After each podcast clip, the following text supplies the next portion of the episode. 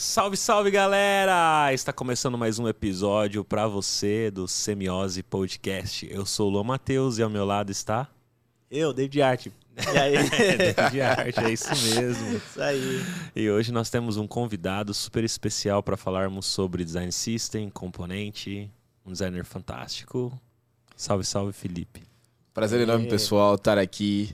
Luan, o David. É, é um prazer enorme compartilhar aqui o podcast com vocês. Então, qualquer pergunta vai ser um bate-papo bem legal.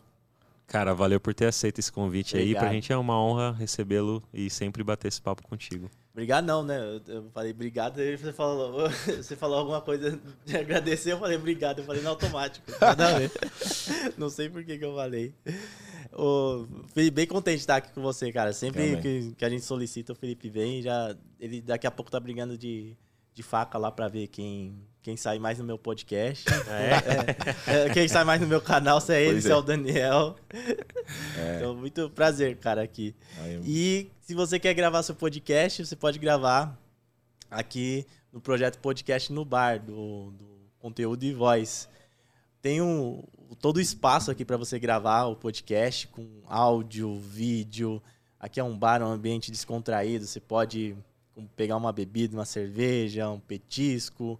Tem toda a infraestrutura, infraestrutura para você criar o seu podcast, independente do tema que você crie. Que nem a gente tá falando, quiser criar tema de podcast cachorro, você pode fazer um podcast cachorro, não tem problema Não, não. não tem da Luísa Mel, eu pesquisei. É. Ela já participou de podcasts, mas eu não encontrei só dela, não. Aí. Então, pode, Fica, talvez seja uma brecha de um outro tipo de conteúdo que ainda não tem. É, só tem que tomar cuidado porque eh, se for trazer um cachorro aqui, pra se não ter treta com os cachorros daqui. Ela já tem os cachorros aqui, então É. chama eles pra participar, ó. é, traz Olha um lá que da petisco hora. aqui. É. É. E ca- cachorro dá like, viu? Dá. Cachorro, a petzinho sempre dá like. Então, se você quiser construir o seu podcast de cachorro, de gato, de tartaruga, não tem problema. Podcastnobar.com.br, acessa aí. É Tartaruga. Pensou que louco, cara, um podcast sobre a biodiversidade, né? Biólogos, cara, deve ter. Oh, esse é da Deveria, hora. deveria, porque eu acho, eu tem, sou curioso pra saber algumas coisas sobre biologia, assim, que eu não vou fazer uma faculdade de biologia pra entender. E podcast, como é uma conversa descontraída, eu você assistiria. aprende. É, É, você aprende muito. Então, podcastnobar.com.br, acessa aí. Isso aí. E, e aí, Felipe, o que, que você tá fazendo da vida? Como é que tá as coisas, família? É, eu fazendo muita coisa. Atualmente estou no Itaú como coordenador UX. Estou cuidando de um time lá de nove pessoas. E, claro, também tem sete pessoas externas, né, que são terceiros, que eu também olho pontualmente para eles. Então hoje tá como líder. É, vamos dizer que eu tô, tô como líder, mas eu acho que eh, liderança em design ainda é algo, algo novo, né, para os designers. Sim. É, a gente, eu, eu pelo menos, eu digo que foi algo é, espontâneo. Eu sempre trabalhei como designer. é, fundei uma empresa com alguns amigos em Angola, né, a Evolium, é, e eu cuidava da- das operações de design dos nossos clientes. Então, inclusive liderando a prática de design dentro da, da própria Evolium. Então acho que para mim foi algo tranquilo, assim, não, não vou dizer que há uma, tran- uma, uma transição, sabe? É, porque eu sempre fiz design, eu acho que o design por natureza é, é- é líder. Eu acho que a maneira de você lidar com clientes, lidar com os problemas, é, trazer opiniões, você precisa ter esse, esse mindset de, de, de líder, assim. Então acho que não é uma transição. Você é meio que aparece uma vaga de, de liderança em design, você vai navegar aos poucos. É, não é fácil, né? Mas ah, acontece. E, e essa empresa é uma empresa de. é uma agência de design? Que, que- como que ela é? É um- cria produto? O que, que, que ela faz assim? É. A Evolume é uma empresa pequena, assim. É, hoje de sócio tem eu, é, Erlander, Miro é, e o Bianco. Então somos quatro. E nós, claro, temos mais três pessoas que são designers que cuidam da parte de design também e mais um desenvolvedor. Então são dois desenvolvedores, o nosso CTO, que é o, o Miro, e outro de- desenvolvedor sênior, que é o Engino. Então a gente faz de tudo um pouco, assim, desde app, a intranet, é, sistemas bancários. Eu falo pouco da Evolio, mas, eu, mas a gente já fez muita coisa assim. A gente está trabalhando atualmente num projeto para um, um banco, né, uma fintech. Então, uma plataforma bem legal para você conseguir fazer compras de, de, de produtos é, através, da, da, através da plataforma, só que você consegue ganhar também cashback nesse, nesse produto. Então, tô, eu cuidei praticamente de todo o processo de discovery até a parte de design da interface. E, e essa empresa que a gente estava falando é feita por você e mais outras pessoas de Angola. Isso. E atende as empresas de Angola. Com certeza. E como que é esse cenário em Angola? Porque, é, como também estava comentando aqui, né? Tem muitas pessoas que acompanham a gente de design que, que é de Angola, de outro. De língua portuguesa, Portugal mesmo. A gente não tem noção nenhuma, cara. Então, é, a pessoa que quer trabalhar com design, que quer trabalhar com experiência, até mesmo desenvolvimento, ela, ela, tem, ela tem possibilidade de trabalhar lá? Ela precisa vir para cá, fazer esse caminho que você fez? Não, porque em Angola já hum. tem. Em Angola não tem uma faculdade de design hum. propriamente. Assim, tem faculdade de arquitetura, de, de engenharia informática, é, ciência da computação, mas não tem faculdade de design propriamente. Sim, tem gente que, que aprenderam a programação em Angola e trabalham em Angola. Sim. Tem gente que vieram para cá se formar, que voltaram para Angola e trabalham para empresas de lá, bancos, para o governo, para empresas petrolíferas que, que, que atuam lá, lá em Angola. Mas então, assim, então a sua empresa tem mercado para atuar lá, com produtos digitais lá? Tem. Existe isso daí. Não é que nem aqui, mas tem. Mas tem, tem. Tem bastante. Tem empresas portuguesas, tem, tem algumas consultorias, inclusive é, tem, uma, tem uma consultoria é, americana que é a McKinsey, também está lá. Tem a Deloitte. Tem a, a maioria das consultorias globais assim tem escritório em Angola. Ah, show. Porque a gente não tem noção não, cara, nenhuma a gente até tem certo preconceito, assim, né? Tipo, falar assim, ah, a empresa, a país pequeno, região pobre. A gente não, não tem noção nenhuma. E tem muita galera que, que acessa o nosso conteúdo que é de lá, cara. E uhum. às vezes elas perguntam, assim, como. É, por qual caminho seguir, o que fazer. Até no podcast que a gente gravou, teve um menino de Moçambique eu às vezes eu fico na dúvida o que, que eu falo para eles, sabe? Se, se eu falo assim, é que nem a gente falou, eu acabo falando, vem pro Brasil, tenta fazer alguma coisa, porque a gente não sabe. É, eu, eu, eu a comunidade de design, design gráfico em Angola é, é, enorme, né? Porque tem muita gente que, que, que trabalha com design gráfico em Angola e também tem uma galera que trabalha com desenvolvimento de software. Então, tem uma comunidade muito grande, assim, tem inclusive uma associação de programadores angolanos. É, eles têm organizado eventos, é, inclusive trazem convidados brasileiros, americanos. Pô, eu ia é. adorar, viu? Se me chamar, eu vou. Ah, até eu, mano. É, que da hora, né? Eu ia tipo... adorar. E tem uma galera boa lá que eu, que eu conheço, que se formaram fora, outros se formaram mesmo nas universidades angolanas e estão fazendo um trabalho bacana. É, eu, eu tá, tem um pesquisador aqui no Brasil de Angola que ele estava vendo um esquema para limpar a água com luz solar. Que doido, cara. E, Mas e... tem uma parada já desse de piscina, né? É? Tem uma parada na, na piscina, hum. eu esqueci o nome, que é uma luz que emite e aí você não precisa ficar jogando cloro, jogando produto, tá ligado? É, é tipo, é mais ou menos esse esquema. É. Ele foi, aí você põe no filtro, eu esqueci o nome disso aí. E era mais barato e, e mais rápido para limpar a água. Aí eu não, que questão fazendo. de preço eu não sei para para piscina. Eu sei que tem. Não sabia eu, disso não. É, Aí você não precisa jogar cloro ou outros produtos. É alguma parada assim. É que eu não sou especialista no manjo. Sim. Mas dá uma pesquisada aí que vocês vão, vocês vão descobrir isso aí. Que louco. É da hora, é da hora, né? É diferente, mano. Mas, mas na, na África em si, cara, tem muita coisa pobre, mas tem muita gente da bala lá, né? É, é meio Sim. doido, né? Tipo, parece que é meio subdividido ou não? É, é, é, é, tipo, assim, é muita gente com muito dinheiro e muito, é, muita gente, gente com, com, pouco, pouco dinheiro. Não é. tem um, um equilíbrio, o, né? Não, não, tem equilíbrio. Assim, o continente africano é muito grande. tem mais de, de, de, de 40 países. total, se não me engano, agora tem 54 países, sim. E cada país ali tem a sua economia mas se contarmos entre os países mais ricos do continente africano, é, economicamente falando, Angola está lá, no, no meio. Hum. É, então, então, lá tem, Angola é, é, top, assim. Tem África do Sul, tem Nigéria, tem é, Egito também, que tem economicamente é bem forte. tem também é, Angola, Marrocos. Marrocos também bastante forte e outros países. Mas assim, tem muitos recursos naturais que eu falo que a riqueza não é bem é, dividida. É. Então cria essa discrepância assim. É, tem uma galera que tem muito, muito dinheiro, é a galera bilionária, e, e tem uma galera que é tá pobre tá miséria, demais. Né, é. mano? Tipo, a mulher mais rica de África é uma angolana. Sabe? Então você vê que o país tem grana, mas não é bem, bem dividido assim. É isso, isso que é complicado, né, cara? Porque quando a gente, igual o David falou, parece que tem tipo um preconceito, né? Que a gente fala da África acha que tudo é pobre, né? É. é. Por conta da miséria dessa, dessa má distribuição, né? Sim. Diferente que aqui no Brasil a gente tem é pobre, mas tem pobre que consegue viver. Que nem a gente é, é pobre. Classe média. Ali. É, mas é. a gente... Consegue se, se virar. Se virar, né?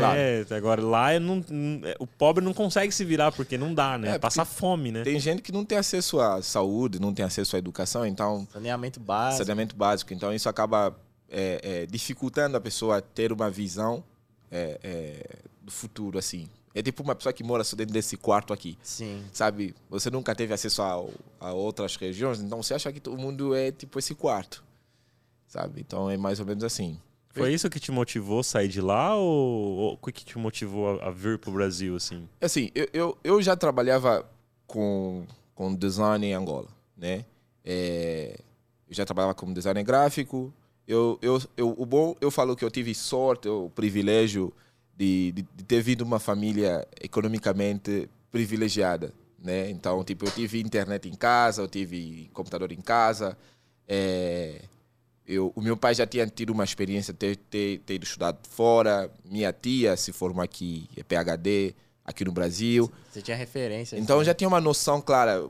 Uma boa parte da família da minha mãe mora é, é, na Europa. Então minha irmã hoje mora na França. Então eu já tinha uma noção clara de lugares assim que eu achava bacana, então onde eu queria estar. É, e aí eu tinha uns amigos também que a gente tinha estudado junto, tinha feito ensino médio junto, que estavam aqui no Brasil. Então cheguei um momento que eu falei, olha, vou, vou ter que fazer a minha formação no exterior. Eu estava atuando numa empresa brasileira em Angola, então eu tinha esse, essa minha visão era entre os Estados Unidos e o Brasil, mas assim o visto dos Estados Unidos é meio demorado também. É, e aí acabou que eu fiz o vestibular de uma universidade brasileira que ia para Angola, a Unilins. E aí eu passei no vestibular, eu estava lá entre entre os alunos que tinham, tinham passado, né? É, com uma nota legal também. Aí eu falei, olha, vou pedir o visto. E facilitou também, porque a embaixada vê que você é uma pessoa, é um aluno universitário, você passou no vestibular, é muito mais fácil também é, liberar o visto. Mas, claro, meu pai tinha que assinar um termo tinha que me mandar mensalmente 800 dólares. Então a embaixada obriga que você assine e tudo mais. Claro, para o teu filho não passar fome, que você vai custear a faculdade aqui no Brasil.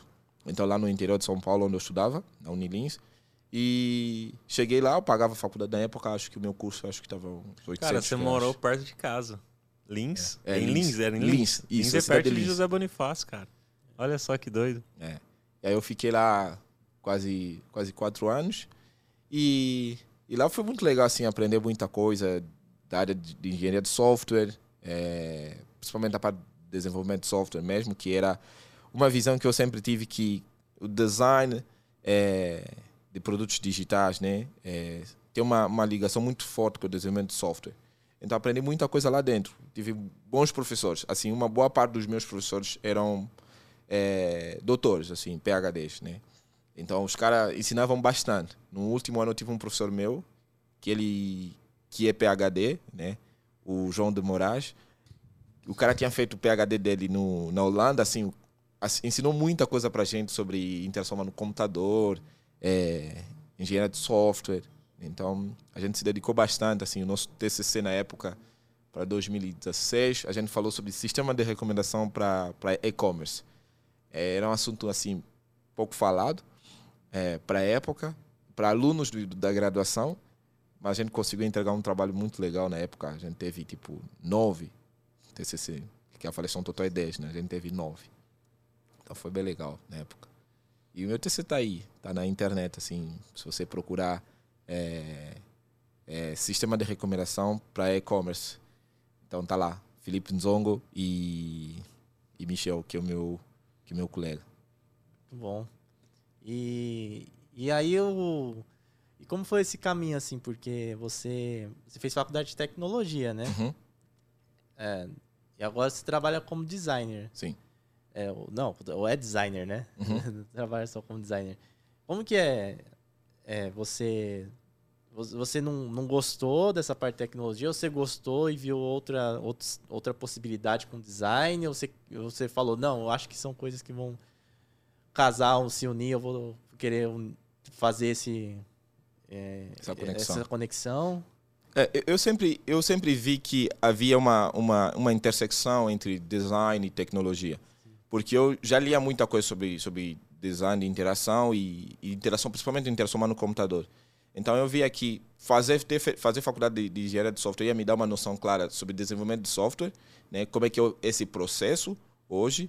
E com design mais eu olhava tinha mais uma visão de design de, de, de, de interface né? Usabilidade.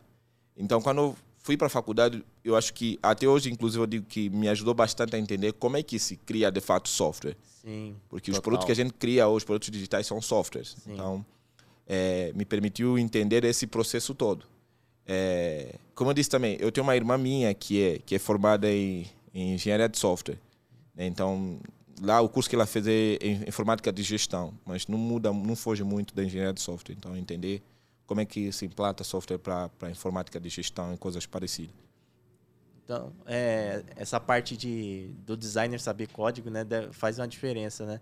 Faz. A gente sempre fala que não é obrigatório, mas a gente também sempre fala que saber disso É. dá uma diferença na hora que você Enorme. conversa com o desenvolvedor, na hora de você prototipar uma tela. Você vai estar sempre pensando em, em todos os processos do que acontece até o produto ficar pronto. Não ficar pronto, mas ficar usável ali, né? Porque a gente sempre também sabe que um produto não, não termina. Sim. É, para de fazer e mexer, às vezes, se quiser, mas nunca vai estar pronto, né? Sempre vai ter coisa para para implementar. implementar. Por exemplo, no, no curso de engenharia de software, ou dentro da, da disciplina, tem uma disciplina que chama-se engenharia de software.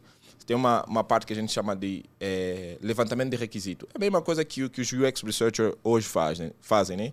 Tipo, você vai lá no estabelecimento, você levanta os requisitos, conversa com a pessoa, entende quais são os problemas que o software dele tem hoje, quais são os problemas que o estabelecimento dele tem e como é que você pode resolver esses problemas com a tecnologia. Sim. Isso a gente aprende. Tem um processo dentro do- da disciplina de engenharia de software para você aprender como é que se levanta requisitos e quais são os requisitos que você tem que priorizar ou, ou não.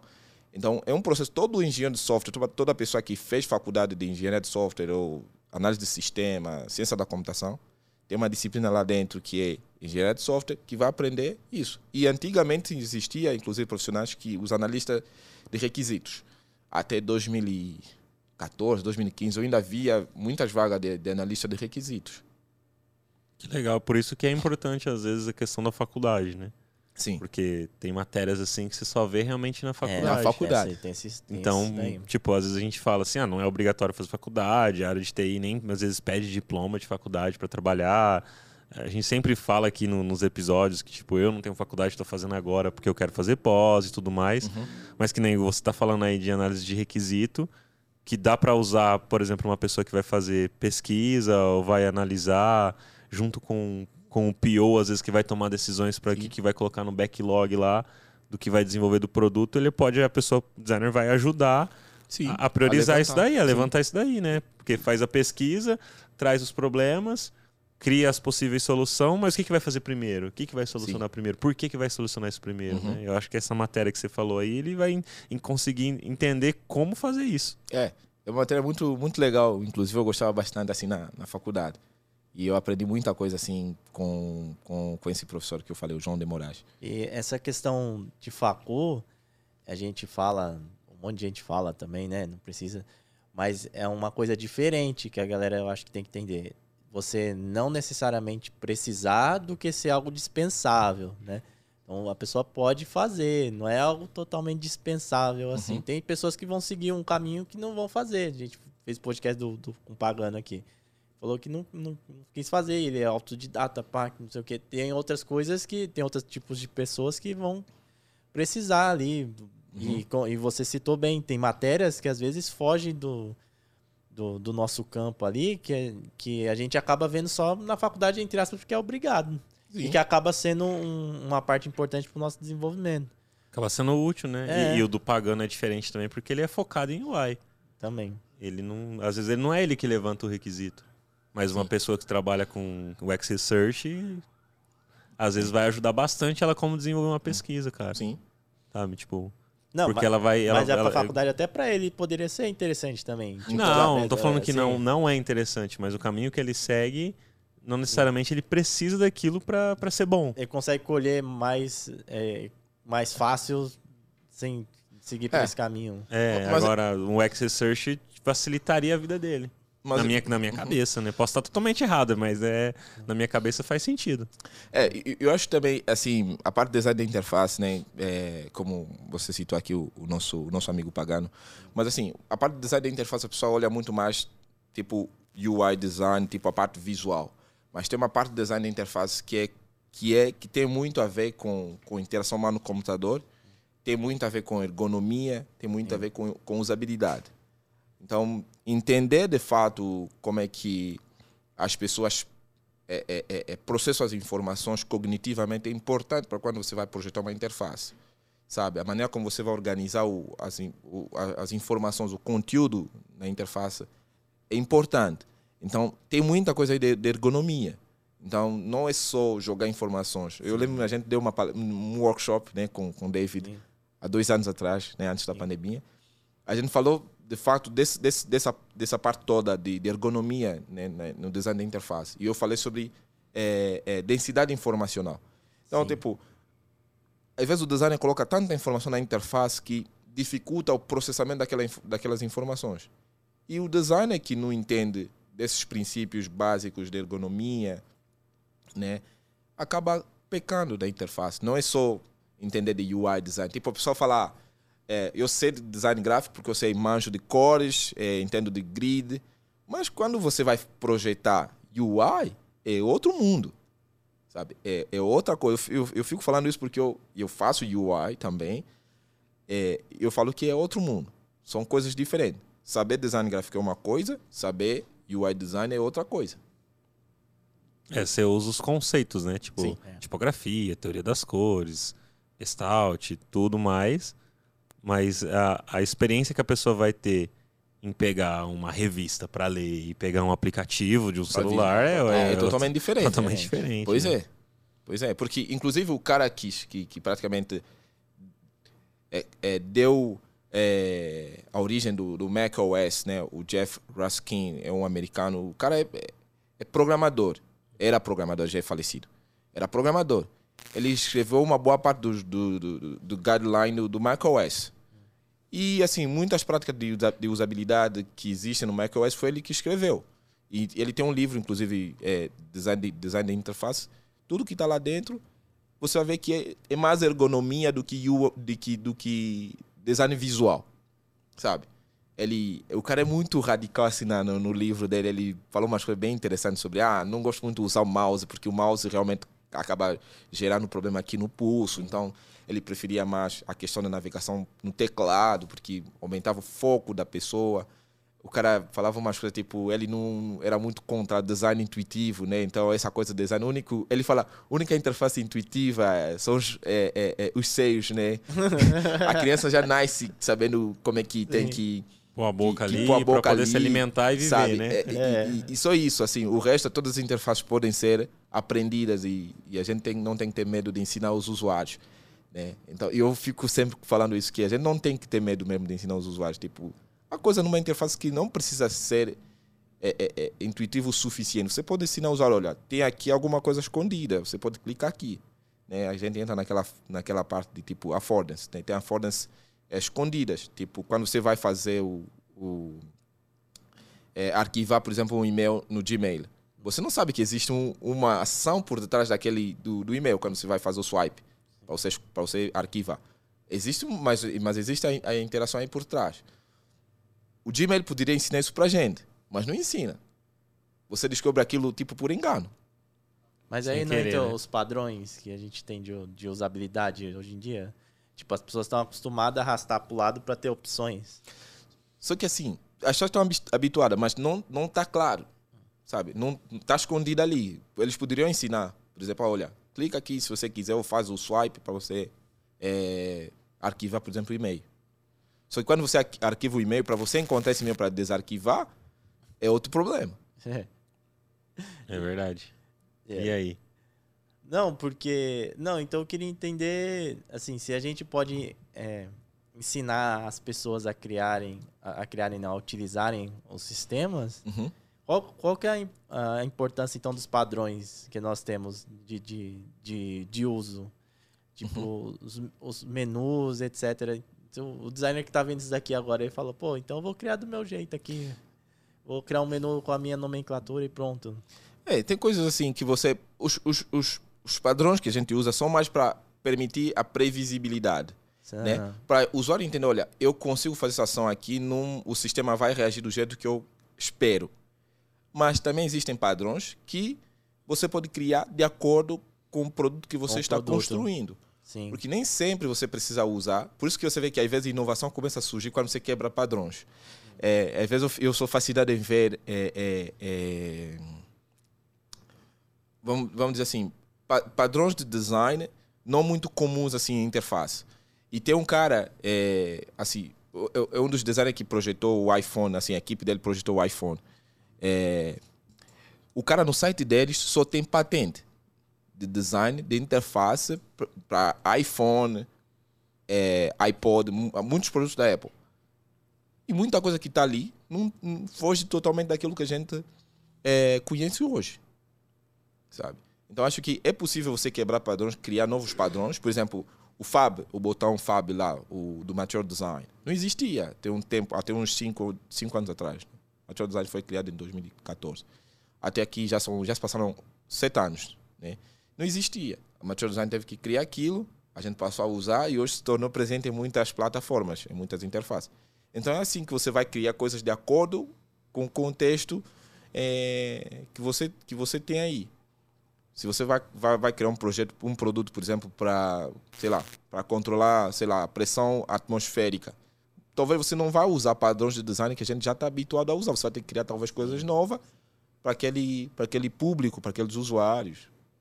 É, é igual a questão do das interfaces agora de óculos, né? Tipo, Sim, VR. Os componentes é diferente de, de você criar para um celular. Sim. Entendeu? o relógio mesmo que a gente comenta, né? Uhum. Tipo, é. é. diferente, então, tipo, tem que criar outros tipos de componentes, é. criar outro tipo de experiência. Outros, outros, outros tipos de padrões, tipo, agora vai ter essas interfaces, é, é, celulares foldable, né? Que é aqueles Sim. que se abrem, fecham e tudo mais. São novos padrões de design que a gente vai ter que construir para aquele tipo né, de, de contexto. Então, será, que vai, será que vai pegar isso aí de...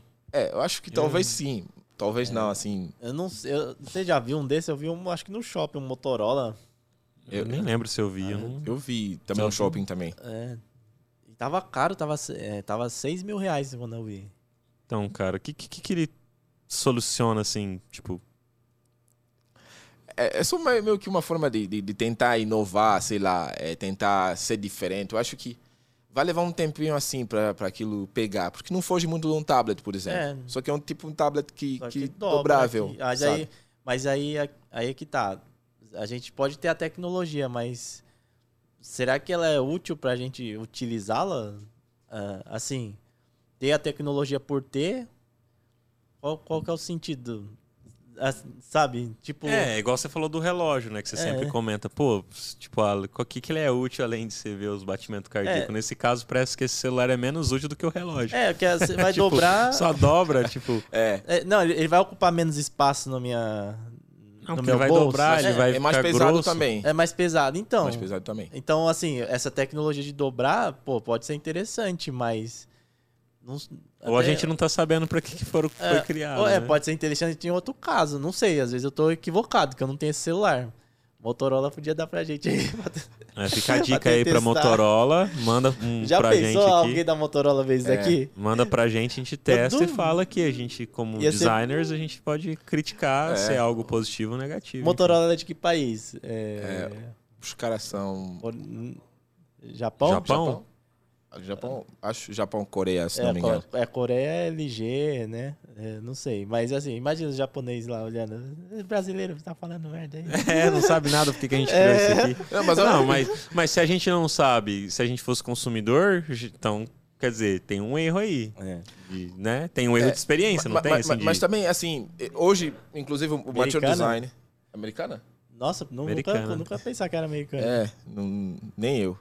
É, mas assim, você vê que hoje, inclusive, Mature Design, essa nova atualização, uhum. eles estão, inclusive, criaram novos padrões para esse, esses celulares né, dobrável assim. Ah, interessante. É, mas assim, eu acho que no passado também a Nokia criou alguns celulares que, tinham, que, que eram dobráveis. Eu acho que Nokia E90, se não me engano, tinha uma tela que você abria assim, né? Ficava assim, tipo um computadorzinho pequeno, tinha teclados e tinha uma tela grande. Quando você fechava, ficava um telefone no, normal, tipo tijolão, né? Sim. Tinha uma tela ali, tinha também é, teclados físicos. Então acho que o pessoal meio, meio, que tenta forçar assim algumas coisas novas. Eu não sei o que, que eles pensam aí. Mas aí a, a gente, como designer, o que, que a gente tem que fazer quando tem essas, essas mudanças, essas, uhum. essas novas possibilidades? Novo iPhone, novo iOS. Como que o cara. É... Sem contar um monte de telas diferentes, né? é... né? Tipo, tamanhos, resoluções e densidades, porque, mano. Isso, tudo, uhum. tudo. Aí você vai salvar lá no Figma 2x, 3x. O cara... Salva tudo como SVG que aumenta e diminui qualquer tamanho. É. Chega a bota. Não, tem coisa que não dá pra salvar como SVG, porra. Vai salvar... Tudo dá pra salvar como SVG. Tudo. Se, se eu tirar a foto aqui do dele. Você salva como SVG, você salva, você ah, exporta. Agora... Exporta, é permitido. Mas vai não tô falando bom? que é a melhor opção. Ah, tô falando é. que é possível. Não ah. diz que é o melhor. Eu disse que é possível. É, é. diferente é. de eu falar que é o melhor que é possível. já, tá, já, quer, já vem causar, já vem confundir o negócio. É. Mas aí, o, o, pô, o cara tá vendo isso daí, como que ele vai, vai estudar isso? Tipo, por onde que ele pode seguir? O que ele dá pra fazer? Ou ele, ou ele tipo, relaxa, só fala assim, não, vou... Quando surgir o problema, eu vou pesquisar por isso. Não vou ficar em, em, inculcado com esse, todo, todo, tipo de coisa que aparece a todo momento, que é normal. Uhum.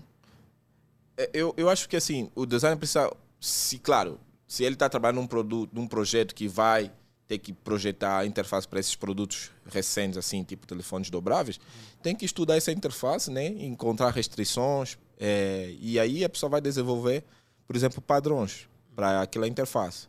Por exemplo, o que eu dei uma olhada no Mature Design, hoje você não pode tipo colocar um componente no meio da tela. Tipo, quando você abre, o componente não pode ficar no meio da tela. Ou ficar de um lado ou ficar do outro. Ah, ia ter um, monte, ia ter um monte de gente que já ia querer colocar lá para a pessoa. Sabe, no meio da tela sim, ali, quando sim. você abre. Não, não pode. Tem que colocar o do lado esquerdo ou do lado direito. E claro, as informações você também tem que pensar que tem que a interface tem que ser muito mais E o texto, né? flexível. né? É um texto, texto você não pode pôr no meio, como é que você vai é. Também tem que ser flexível. Então, Nossa, mano. É muito mais complexo. Por isso que você tem que estudar a interface, estudar aquele produto e encontrar restrições. Por exemplo, no, no, no, no relógio, por exemplo, inteligente, né, smartwatch, você tem, tem, tem restrições. A própria empresa que cria esses produtos precisa trazer guidelines para permitir que o designer que vai criar ah, conteúdo para esse, esse, esse produto né, consiga entender ah, o tamanho, por exemplo, do, da tipografia tem que ser tipo 16 ou 14, porque é uma tela pequena, você não pode usar tamanhos pequenos. Sabe? Ah, tem que usar tais cores, porque você vai estar andando com isso na rua, as cores não podem ser muito. É, tem que ter bastante contraste. Então, tem essas, esses, esses guidelines que a empresa cria inicialmente para permitir que você projete para aquele produto da melhor maneira possível. Né?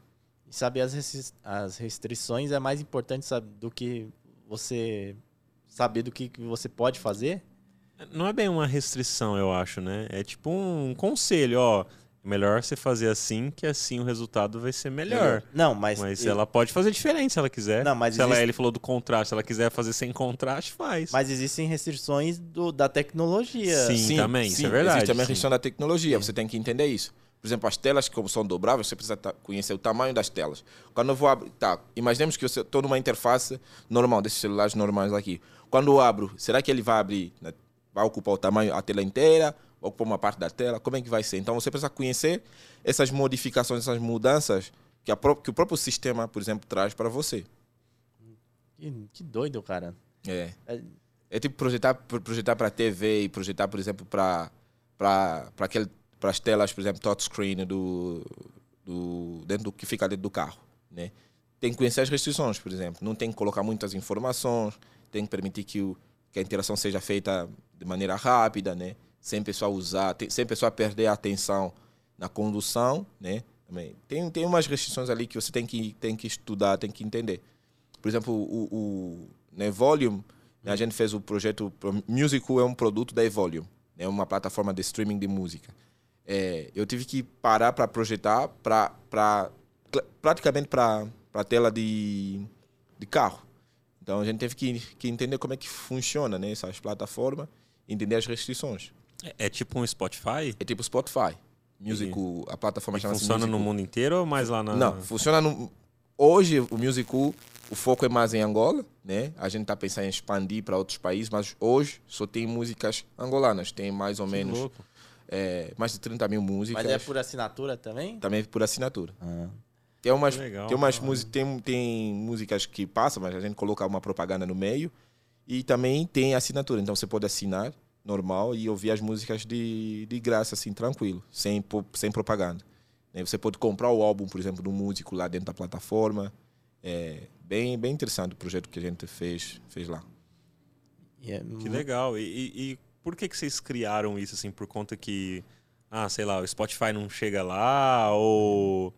É, qual, qual, foi a necessidade real que vocês viram e falou, poxa, vamos criar esse produto aqui uhum. para ajudar os artistas angolanos, sei lá, tipo. É, primeira, primeiramente, o, o, o, a ideia de criar os, o, o Music Cool foi que em Angola as pessoas ainda têm Spotify que, que é global, né? Mas é, as, os músicos em Angola ainda têm é uma questão cultural, acho eu, que as pessoas ainda vendem CDs na praça, né? Então, tipo, ah, Sim. vou vender CD no dia tal. CD. ainda tem isso lá é, até hoje? Então, isso. Então, que doido, o, que, né? o que acontece? Então, vai muita gente para comprar CDs, sabe? No, no, na praça pública. A gente tem Praça da Independência, porque é uma praça que fica na. Foi a praça onde foi public, é, é, proclamada a independência de Angola. Então, o nome da praça chama-se Praça da Independência. Então, a maioria dos músicos vão nesse, nessa praça, é, montam stand e tudo mais. As pessoas fazem uma fila enorme para para adquirir o CD do, do, do, músico. Então, isso tem uma questão cultural, assim, que o músico, inclusive, consegue mensurar, é, é, é, é vamos dizer assim, o, o, o pré-sucesso daquele, daquele álbum, sabe? Então, às vezes tem filas enormes, assim, vai tipo 50 mil pessoas, sabe? Vai muita Caramba, vai muita mano, gente. 50 mil pessoas. Vai muita gente. Mano, é disco de quê? De ouro, 50 mil hoje? É, Sei lá, porque. Mano, é muita gente, cara. Pra comprar CD. E pra comprar CD, cara. É. Eu, eu, os computadores hoje não vêm mais com leitor de é, CD. Como é, que, como é que é, faz isso lá, tipo... Cara, é muito louco. Explica é muita, essa cultura, é, cara. É, é muita gente, porque assim, é, é, muita gente, porque tem muito. Tem um cara, é, é um, um cantor, rapper, é, o Yannick Afroman, nome dele. Ele, quando lançou o CD dele, Olha, tinha muita gente, mas isso foi em 2009, se não me engano. É, mas tinha tanta gente, tanta gente, que a região, porque assim, naquela região, é, você consegue ter acesso, você já está no centro da cidade praticamente, né, ali, é, no 1 de maio. Então você consegue, a, a região ficou tão abarrotada que estava criar, né, congestionamento no trânsito, sabe? Então, toda vez que tem um músico famoso em Angola que vai lançar CDs, é, sempre Inclusive, às vezes tem que fazer o seguinte: tem que lançar, por exemplo, ah, essa semana eu lanço aqui uma parte, outra semana eu vou ter que lançar numa outra região da cidade. Ah, e aí, por conta disso, vocês falou, pô, vou criar uma plataforma. Tem, é. E foi, a gente, foi, foi a partir disso que a gente falou: olha, a gente precisa criar uma plataforma com o intuito de democratizar esse processo, porque é muito burocrático. Se você quer, por exemplo, autógrafo, tem, ainda tem essa coisa de autógrafo, né? Quando você, você vai pegar fila, Sim. né? E o músico você vai o músico vai, foto, vai autografar o CD você pode tirar foto com ele. É um processo assim tem gente que fica lá chega às 5 da manhã. Que doido, teve um, né? um, tem um tem um rapper também inclusive Kid MC ele é famoso é, em Angola em Portugal. É, tem gente que chegou tipo 5 da manhã. Quatro. Percebe? Que ficou lá já esperando. Tipo gente que já chega lá para ser o primeiro da fila.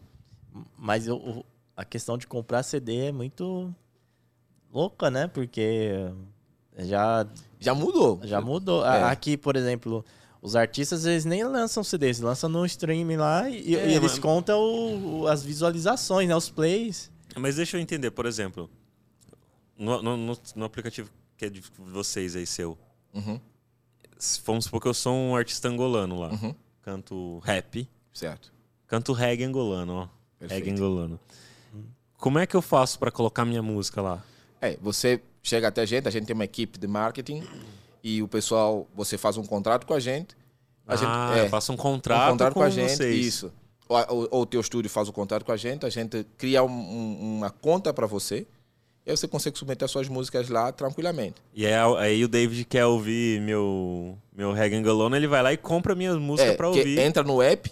Se ou ele colocar- assina, ou Não, ele é- ass... se, se ele não assina, por exemplo, imagina se você não colocar, por exemplo, as suas músicas, o novo álbum que você vai lançar como é, pago, ele consegue ouvir, mas só com propaganda. Ah, Ah, Agora, se você colocar, por exemplo, é pago, a pessoa não vai conseguir ouvir. Vai ouvir alguns trechos de, de, de Mesmo que ela assine. Não, se assinar, sim. Se assinar, Tá. aí consegue comprar. Consegue comprar o álbum todo. Ah, tá, você tem que assinar e mais comprar o álbum. Não, se você- quando você faz a assinatura, você já consegue baixar tranquilamente. Ah, tá, entendi. Isso. A assinatura é a compra do álbum. Só que É. se a pessoa quiser comprar só uma, um álbum, ela consegue se você também. quiser também comprar só uma música também do, Ah, daquele álbum, entendi. você também consegue Ela comprar. não precisa assinar. É. É, entendi.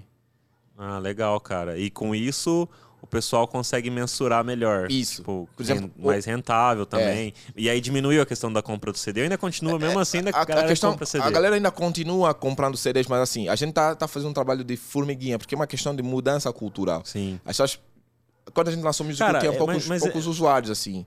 Mas hoje em dia o Musical já tem vários usuários. Inclusive, a gente fez um, cálculo, a gente chegou a bater todos os streaming que aconteceu na plataforma, bateu acho que 4 milhões, se não me engano.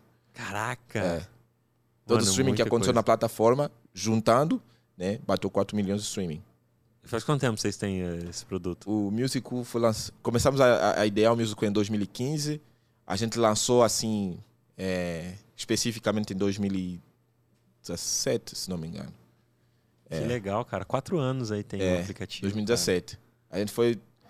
A gente meio que. Chegou um tempo que a gente pausou para fazer outras coisas da, da, da, da Evolume, depois a gente voltou, lançamos. Primeiramente não tinha essa parte de, de, de Eu vou baixar pra assinatura. De assinatura. Dá pra baixar? Dá para baixar para iOS e Android. Então vou ver. Ah, E- Eu quero um desconto aí na assinatura desse, pra ouvir música angolana, hein, cara. E aí Já a tô, gente- pedindo, tô pedindo aqui pra não ter como ele fugir, né, pra dar um descontinho aí. Pois é. E a gente conseguiu, na época, a gente não tinha um plano de assinatura, né? Então, a gente começou a trabalhar mesmo aqui, tranquilo, assim, free. Você colocava as músicas lá, as pessoas iam ouvindo. Depois a gente implementou essa parte de, de assinatura. Que legal, cara. Ô, parabéns, que louco, É, né, sim, velho? Muito é louco, muito, muito da parabéns. hora. E, e, e se vocês estão fazendo uma parada pra mudar a cultura realmente Sim, num país, né, cara? é, Que porque... louco, né? Porque, assim, a maioria dos músicos... Porque tipo, aqui no Brasil isso foi meio que automático. É, foi. As coisas foram acontecendo, parou de vender CD e parou. Simples assim. E lá ainda continua. E como é que eles fazem quando quer comprar, tipo, os computadores? Sei lá, que nem a gente compra o computador e vem de fora. Uhum. Eles vêm sem entrada de CD. CD. Só que assim, em Angola tem a NCR, acho que eu, é, acho que no Brasil deve ter NCR, se não me engano. A NCR seria tipo, como é que eu vou dizer? Aqui no Brasil seria tipo Magalu, mas só que é uma empresa só que vende produtos de informática. Tem a NCR, tem a Sistec, mas assim, a maioria dos computadores hoje em dia que vem de fora já não vem com com, Sim. com, com entrada de CD. Então o que que acontece? A pessoa vai ter que passar isso na pendrive. Então a questão também da pirataria acaba sendo um pouquinho maior, né? Inclusive tem uma, uma agência lá que chama-se Sadia, então cuida da parte de direitos autorais dos músicos. A gente fez uma parceria com eles, é, que a gente não também a gente quer também lutar contra essa questão da pirataria. Então a maioria das vezes o que que acontecia? Tinha músicos que estavam começando a carreira, gravou no estúdio, por exemplo, de um amigo dele, pegava a música, colocava num- numa plataforma tipo Sandspec ali da vida ou Mediafire e saía distribuindo aquele link para várias pessoas. Só que assim, você não ganha nada com Sandspec, você não ganha nada com, com SoundCloud. Mas no Musical, você pode submeter a música na plataforma, você pede para as pessoas ouvirem as suas músicas e você, a gente inclusive paga por por, por, por, por, views, ou seja, cada vez mais as pessoas vão ouvindo as suas músicas, você vai acumulando alguns kwanzas ali. É um Spotify mesmo, e, cara, que louco. E você vai, a gente paga para os músicos. Tem uma galera que a gente paga para eles tranquilo. Que legal, porque eu também ganho uma, uma grana, assim, tipo, é quase nada de umas músicas que eu tenho que tá no Spotify, né? Ah, é? Cara, é. Que, bota aí que eu vou dar play pra você ganhar dinheiro. é, depois eu vou te mandar o link, tipo, mas é, é bem pouquinho, porque a cada mil visualizações você ganha um, um pouco de dólar lá, mas é, é pouco e não é. divulgo é. nada assim, né? Tipo, mas quem, que nem você falou, pô, artista que vende 50 mil CDs, mano, então, tipo, deve ter é. bastante plays, né? E, e, e, da onde você. E aí a arrecadação que você ganha uhum. do é com a galera que assina. Com a galera aí, que assina. aí essa grana que vamos supor que você recebe mil reais de quem paga a assinatura, desses mil reais você distribui para os é, artistas. A gente distribui uma parte, vai para o artista, outra parte fica para nós, Musical. Entendi. Lá, lá, vocês têm o ECAD também, tipo igual no Brasil ou não? A gente tem assim plataformas para pagamento, a gente tem o Multicaixa Express, né? E também tem a possibilidade de você pagar com. A gente vai fazer uma integração agora mais para frente com o PayPal, para quem está no, no, exterior, como a gente está pensando em expandir para Portugal, porque Portugal consome muita música angolana. Então, ah, é, é? sim, porque Caramba. tem, tem bastante, tem muito angolano em Portugal. Sim. Bastante, muito angolano mesmo. Então, é, inclusive a gíria que se fala muito em Portugal tem influência muito grande de Angola. Que da hora. Então, isso acaba que muito português que tem é, irmãos angolanos, tem muito angolano, tem muito luso angolano, ou seja, angolanos que têm dupla nacionalidade, que nasceram em Portugal, mas os pais são de origem angolana. Né? Tem português que branco que nasceu em Angola, depois foi para Portugal. Então tem uma, uma troca muito grande aí é, cultural. Então tem muita música angolana que é consumida em Portugal. É, mas o lance do, do, ECAD é tipo assim, tem um órgão, que nem o ECAD aqui no Brasil é um órgão que regulamenta as músicas. Então o ECAD recada a grana do que o toca uhum. e repassa para os músicos. Lá na Angola não tem um órgão do governo tem. que. Tem a, tem a Sadia, que eu, que eu falei. Né? Sadia? É, nome é Sadia. É uma sociedade que, que olha para direitos autorais do, ah, dos músicos. Entendi. E aí faz o mesmo esquema. E aí vocês têm uma parceria com a Sadia? Com esses, é é? com esses caras. A gente tem uma parceria com a Sadia, porque assim, o que, que acontece? Em Angola, quando você vai no, no supermercado, fica tocando música. É igual aqui no Brasil. Sim, sim. Só que assim, às vezes essa música tá tocando desde manhã até a noite. Sabe? Você não está contando quantas vezes aquela música tocou. Só que a gente está pensando em fazer uma parceria com. A gente já está fazendo essa parceria com a Sadia e com, essas, com esses supermercados. Então a gente já consegue mensurar, tipo, contar quantas vezes a música tocou naquele supermercado. A gente consegue saber. O supermercado vai pagar para a gente, a gente vai dividir esse valor com o músico e com a Sadia. Caramba. Ah, que legal, cara. Isso aí é bacana. É Porque o cara se... só tem pendrive, coloca ali, a música vai ficar tocando o dia todo. e o músico não ganha nada, né? Não e aí nada. ele vai conseguir ganhar porque vocês. Cara, vocês estão tipo fazendo um trabalho do ECAD, assim, aqui no Brasil, né? Que o ECAD que corre atrás disso para passar pro músico. É. Vocês têm toda uma plataforma, mas esse lance de correr atrás pro artista. E... Compensa eu lançar minhas músicas na Angola, cara. É, é lança aí, mano. Só que eu não sei cantar nada em angolano, cara. Vou ter que fazer umas aulas com o Felipe. Não, é. Ah, o pessoal entende. Fala português. Português brasileiro, do brasileiro aqui dá pra entender, né? É, tem muita música brasileira que toca em Angola. Funk, é, romântica, é. rap. Esses caras assim, o, o, o Jonga é conhecido em Angola. Tem uma galera aqui que é conhecida lá. E aí, pô, você tem esses projetos aí, então por que, que você tá trabalhando ainda como, empre, como empregador? como empregador não, como empregado. Como empregado, né? Eu acho que assim, é, ainda continuo trabalhando porque hum. é uma maneira da gente também, eu, eu olho como uma maneira de, de pegar também mais experiência é, é, de trabalho, lidando com, com, com projetos complexos que eu já fiz aqui no Brasil. Então consigo, de certa forma, levar também essa experiência para os amigos que eu tenho lá em Angola, né? Para esses meus, meus sócios. Então a gente trocar muita ideia é, sobre produto, sobre design. Praticamente todo mundo lá tem essa, essa preocupação com, com design dentro, dentro, dentro da, da Evolume. Né? Então todo mundo todo mundo fala, putz, o, design tem que ser cleanest. Então eu fico falando, o design tem que ser clean, né? Então todo mundo ficou com essa mentalidade. A gente tem que fazer um design que seja clean, que seja simples, é, e pessoa, o pessoal tá habituado já com, meu, com as minhas broncas, assim, não, esse design não ficou legal, a gente tem que melhorar, tem que fazer desse jeito. Agora é surreal não ter uma faculdade de design em, em Angola. Angola. né? Não tem. Só tem faculdade de arquitetura, é, moda, é, tem faculdade de é, Tem, engenharia de es- e software. tem espaço, você vê se, que, se tivesse. Eu acho que Se tem, tivesse, cara. se tiver, Assim, tem- eu tem olhando sim. daqui, É, eu acho Vamos, que... vamos montar uma, cara. Vamos montar É. uma universidade lá, ué. Por eu- que eu- não? Meu, eu- meu Vai. sonho, assim, Fica aí a, a deixa escola. pra galera que, é, que quer investir, investidores anjo aí, ó.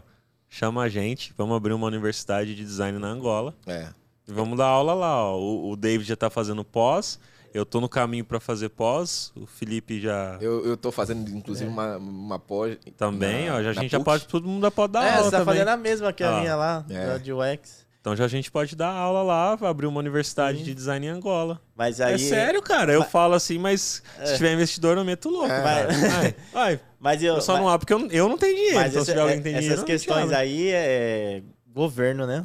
O governo de lá é, é, é Não, meio mas se que você, aqui. se você fizer tudo dentro da lei, Da lei, claro. vai dá- dar dá grana sim. pro governo, você acha que não vai deixar? É. Não, Não, a- é possível. A, questão é essa, isso que eu ia perguntar, dar grana pro governo. Porque aqui, pra, às vezes, pra você conseguir coisas.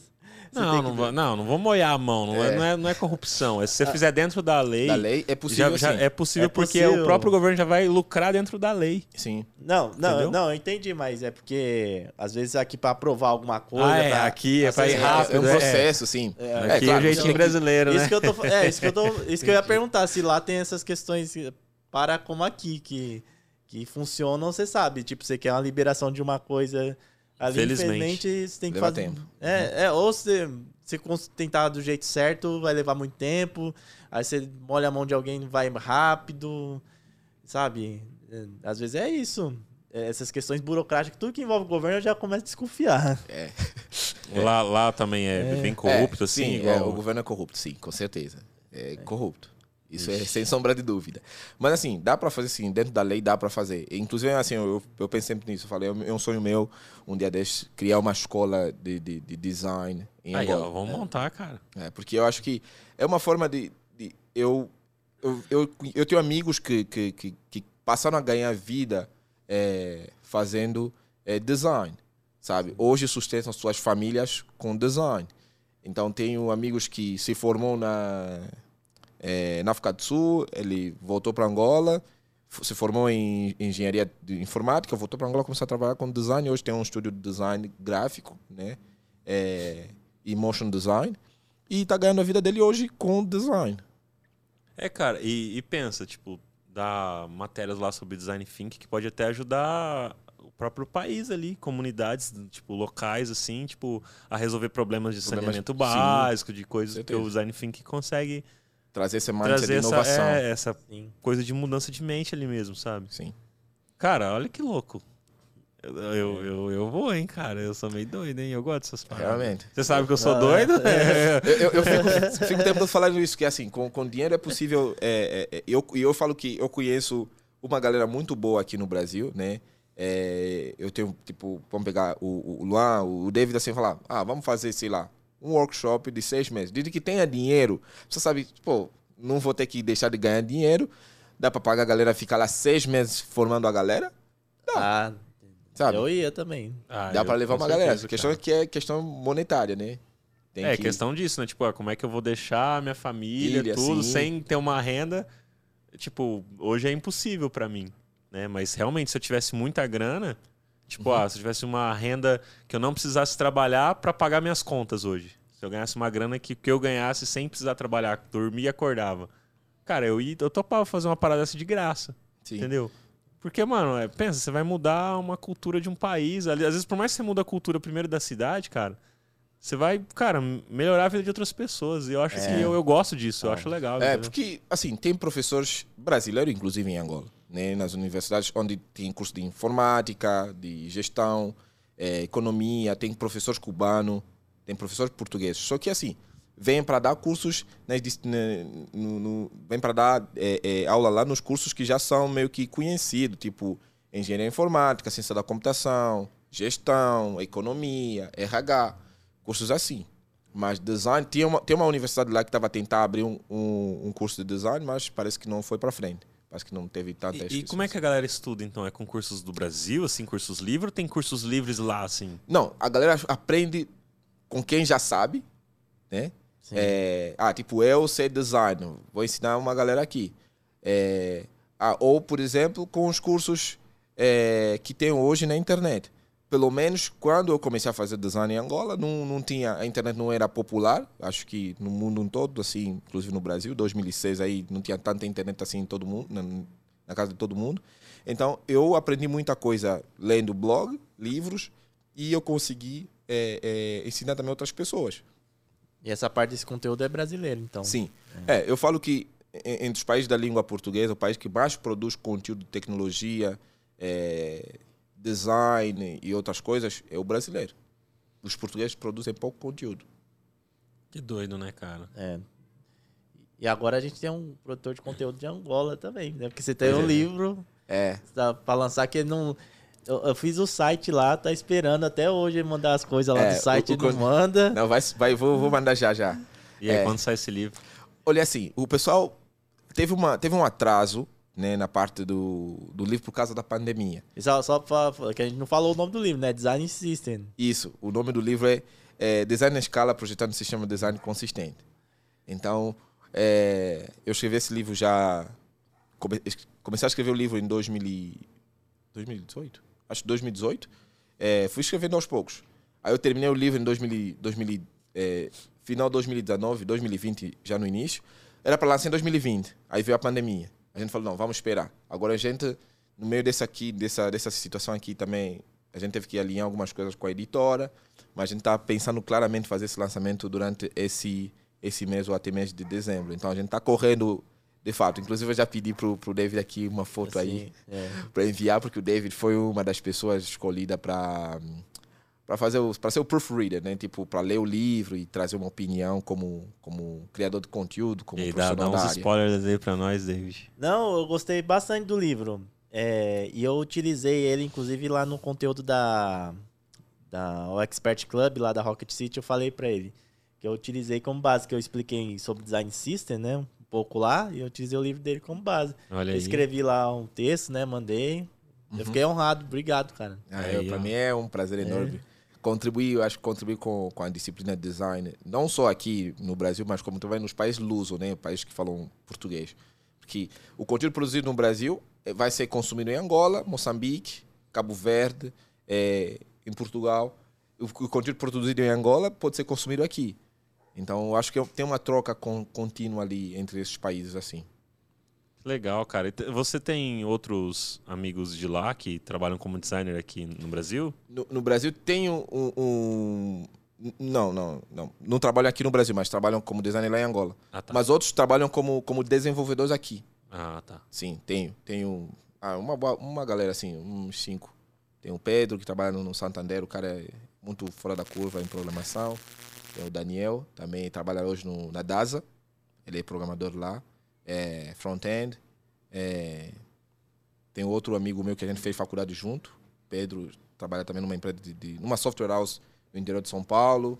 Assim, tem uma galera aqui que está aqui, né? Fazendo já muita coisa. Tinha, podia ter um esquema, né? Tipo de. É, formação de time, alguma coisa assim, tipo formação, pegar uma galera de lá, não sei, cara. Podia ter tipo, pra galera que tem baixa renda, assim, fazer um programa, uma parada é, assim? É, vai sempre ter aquele pessoal falar, ah, mas aqui no Brasil já tem muito. Já tem muito o quê? É, não, já tem. O Brasil já precisa muito de gente, já tem muita gente pobre, o Brasil também precisa muito disso. Mas eu ah, acho que dá, daria para fazer também, né?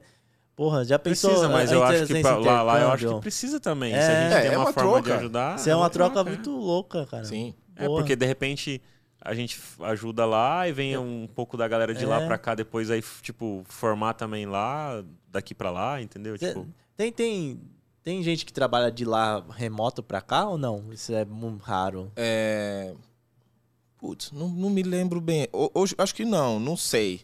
É... não, não, não acredito que tenha assim uma galera de lá que trabalha para cá remoto.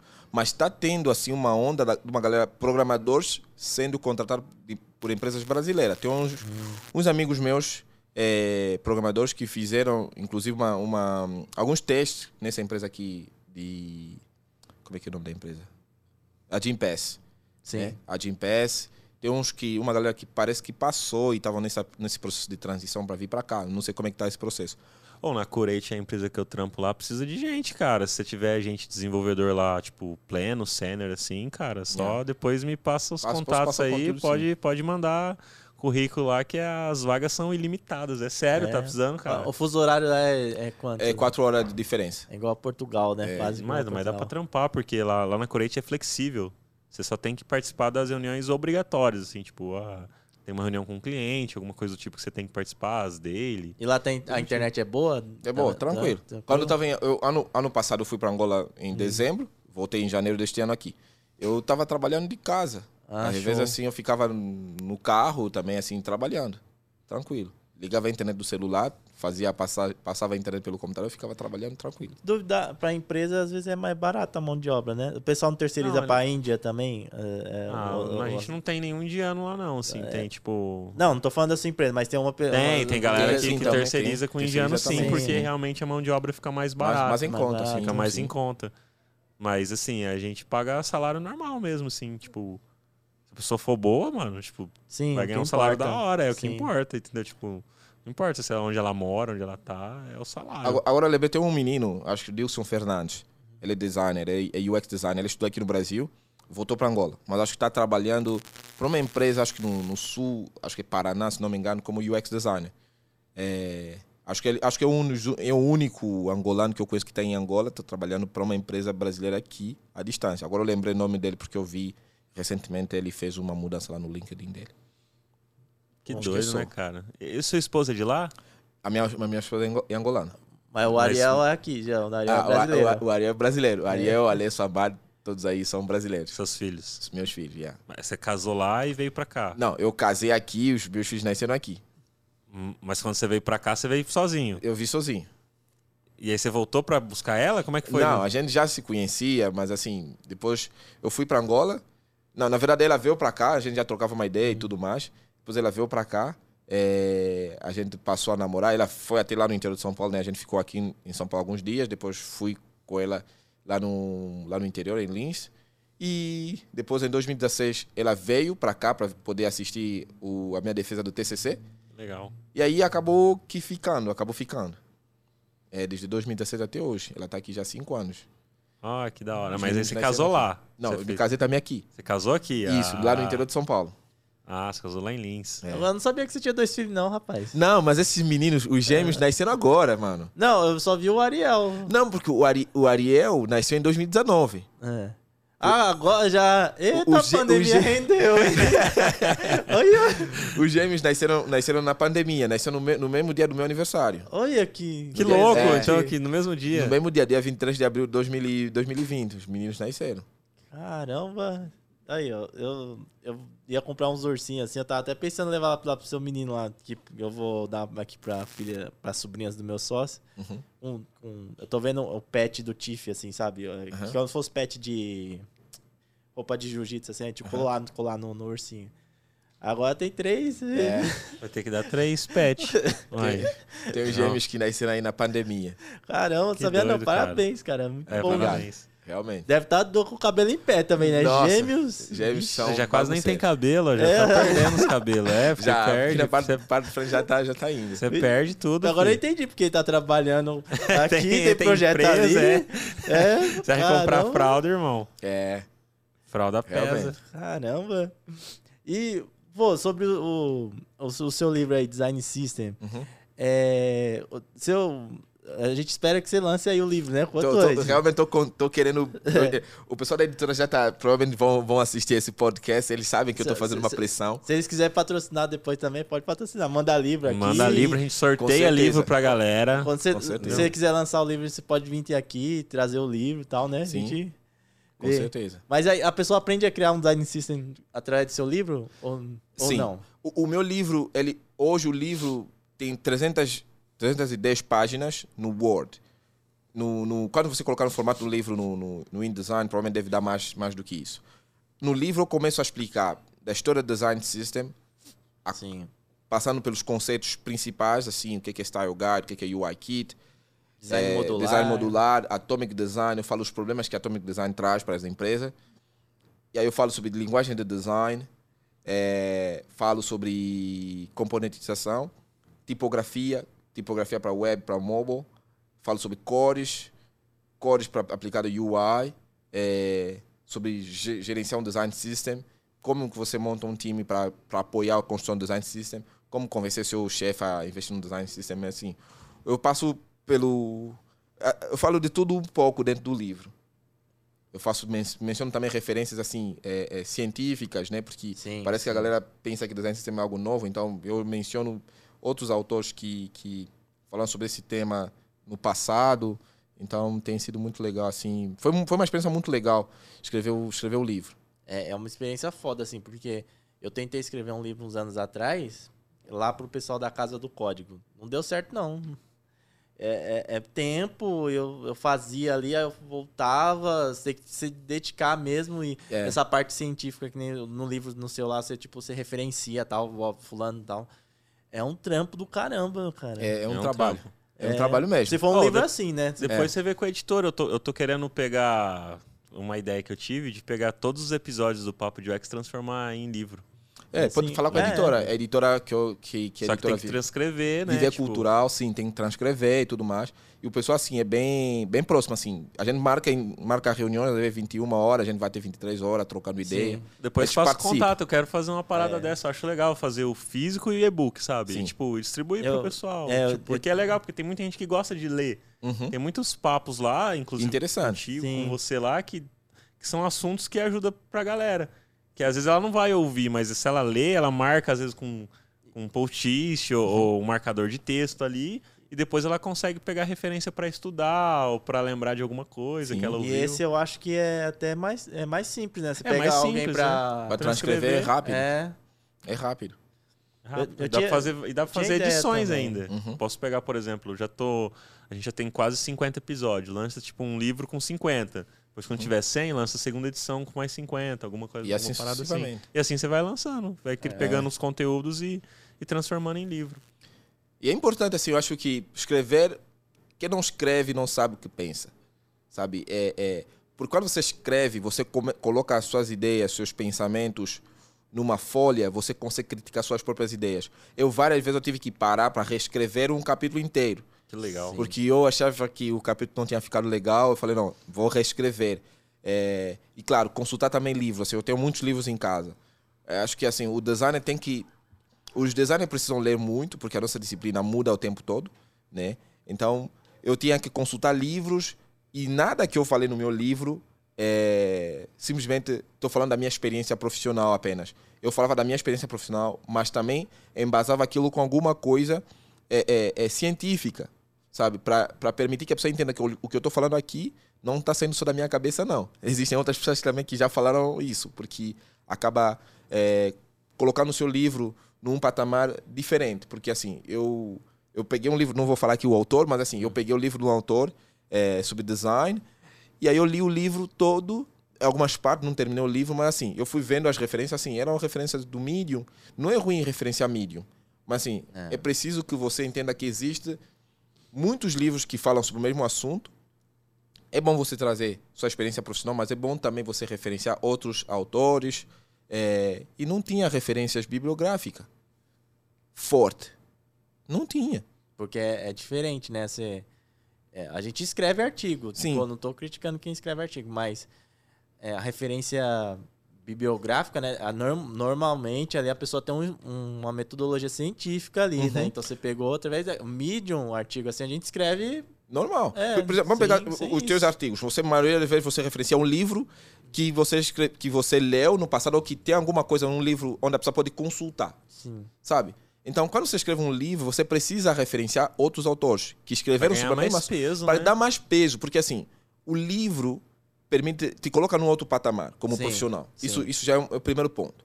Né? Quando você escreve um livro, você já está num outro patamar. Essa é a primeira coisa. E quando alguém vai pegar seu livro, vai ler, a pessoa quer se aprofundar. O seu livro pode ser usado dentro das universidades. E a universidade não vai usar seu livro se não tiver é, é, é, referência bibliográfica forte. Sim. Sabe? De autores anteriores que escreveram aquilo, de artigos científicos. Não, não, não, não tem como teu livro figura ali no, na biblioteca é, da, de uma universidade. A gente pegou, eu peguei um trabalho uns anos atrás aí de, de fazer um conteúdo para EAD, até te pedi, tinha pedido A gente fez junto, sim. Nossa, foi uma treta, cara, por essa questão aqui, porque eles não aceitavam todo o link, não. Às vezes eu colocava link do meu artigo, eles falavam, não, não pode. Eu Não falava, pode. fui eu que escrevi. Não, não podia. Aí tinha que ir uh, atrás de livro, PDF, o caramba, É. quatro. É, Ah, é louco, né, É, cara? e tinha que referenciar tudo. Tudo. É, mas, tinha é, as mas lógico, tipo, que eles, tipo, não É. aceitou teu link, falava, porque, tipo assim, ah, você tá atestando você mesmo, tipo, você tá Não. dando um atestado de que você, tipo assim, ah, garantia sua idioma. Não, mas, mas nem, não, mas nem necessariamente. não, mas não necessariamente era meu. Tinha, tem artigo que era do, do Ed ali, tipo, o que o Ed escreve. Então não era, não era só. Era, a, questão, a questão nem era o link, não era nem o, o, o ser meu ou não ali.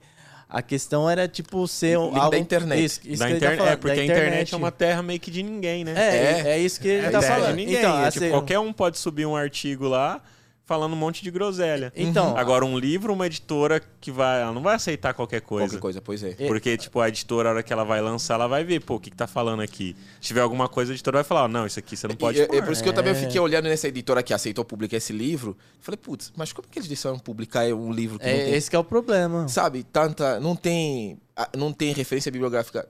Tem, mas tipo é Medium. Então artigo também não pode ser qualquer editora que você tem que Sabe? lançar, tem que ser editoras sérias, né? Séria, sabe? Artigo do Medium é legal sim. Fala muitas, tem muitos artigos do Medium que são legais mesmo. Eu, eu concordo. Mas assim, você não pode usar só artigos do Medium, Sim, sim. sabe? Não pode só usar artigos do Medium. Tem, tem assim, tem uma, uma galera, por exemplo, quem quer escrever o livro, tem, por exemplo, sobre interação humana no computador, tem um- o site da ACM, né? É, Associação de uma associação americana, né, de computação, é, que ele tem uma, um, um braço de interação humana no computador. Então, lá dentro dessa parte desse braço de interação no computador, você encontra artigos sobre UI design, prototipagem, UX research, design de serviço, de tudo um pouco lá dentro. E você consegue ler esses artigos que foram escritos por PhDs, por professores universitários de universidades renomadas. Isso, você entende que isso tem um peso, Sim. sabe? Tem um peso. Quando uma pessoa, você, amanhã o seu livro pode ser tra, é, é, traduzido numa outra língua. E aí a pessoa vai falar, tá bom, o que, que esse cara tá falando aqui? Será que é verdade mesmo? Aí a pessoa vai querer consultar onde você consultou, para saber se o que você está falando é verdade. E aí, aí a gente cai num papo que é o seguinte, às vezes a gente no- nessa parte de design fica muito raso. É a questão de se aprofundar. Sim, A gente sim. que- é preciso se aprofundar, às vezes, não ficar só na. No- no- na parte super- superficial. É. É, eu, eu acho que também é um problema. Eu, eu- é assim, eu, Felipe, tá? É, Uhum. eu, eu vejo que os designers têm, têm um problema de passar conhecimento. É, eu acho que assim, tem muitos designers que são bons em fazer tipo UI. Pô, você olha o cara, o cara faz UI muito bem e tudo mais. Você fala pra ele, tá, me explica como é que você faz isso. A pessoa tem dificuldade de explicar. Sim. Então, tem um conhecimento. O conhecimento você precisa saber condensar o seu conhecimento e passar o conhecimento para frente. Mas aí eu acho que nem todo mundo É perfil. é, né? vai, é, tem perfil de pessoas que não vai querer fazer isso e ela não, não quer passar conhecimento pra frente. É- E aí é ela também não gosta. E aí. E é errado, porque assim, é, é, é, você- a gente não, não assim desse, dessa forma a disciplina não cresce, sabe? A disciplina não evolui, porque tem uma galera muito boa no mercado aqui no Brasil, no exterior, é, só que assim, essa galera às vezes não, não escreve e aí não consegue passar o conhecimento para frente. E quando você não passa o conhecimento para frente, você morre amanhã, você morre com o teu conhecimento. As pessoas vão ter É. que esperar mais 10 anos para poder descobrir aquilo talvez que você descobriu há uns isso- isso- 5 cinco anos é- atrás, 10 anos esse, atrás. esse ponto que você falou do lance de, de ser errado, por exemplo, lá na, lá na Corate, um dos. Da que eu estava falando de missão e, vaza- missão e visão e valores da empresa, é a questão de disseminar conhecimento. É a Sim. busca con- constante por evolução e, e passar isso para frente. Uhum. Então, por exemplo, a gente está aplicando o PDI com a galera, que é o Plano de Desenvolvimento Individual, e aí tem, tipo, para você ir evoluindo assim, você tem que, tipo, passar esse conhecimento de alguma forma, ou escrever, não que é obrigado a escrever um artigo, nada, mas como que você transmite o seu conhecimento? Porque faz parte da, da cultura da empresa, Uhum. disseminar conhecimento. Então, Uhum. de alguma forma, tem pessoas que elas são mais retraídas, não gostam, aí a gente tá fazendo o que no PDI?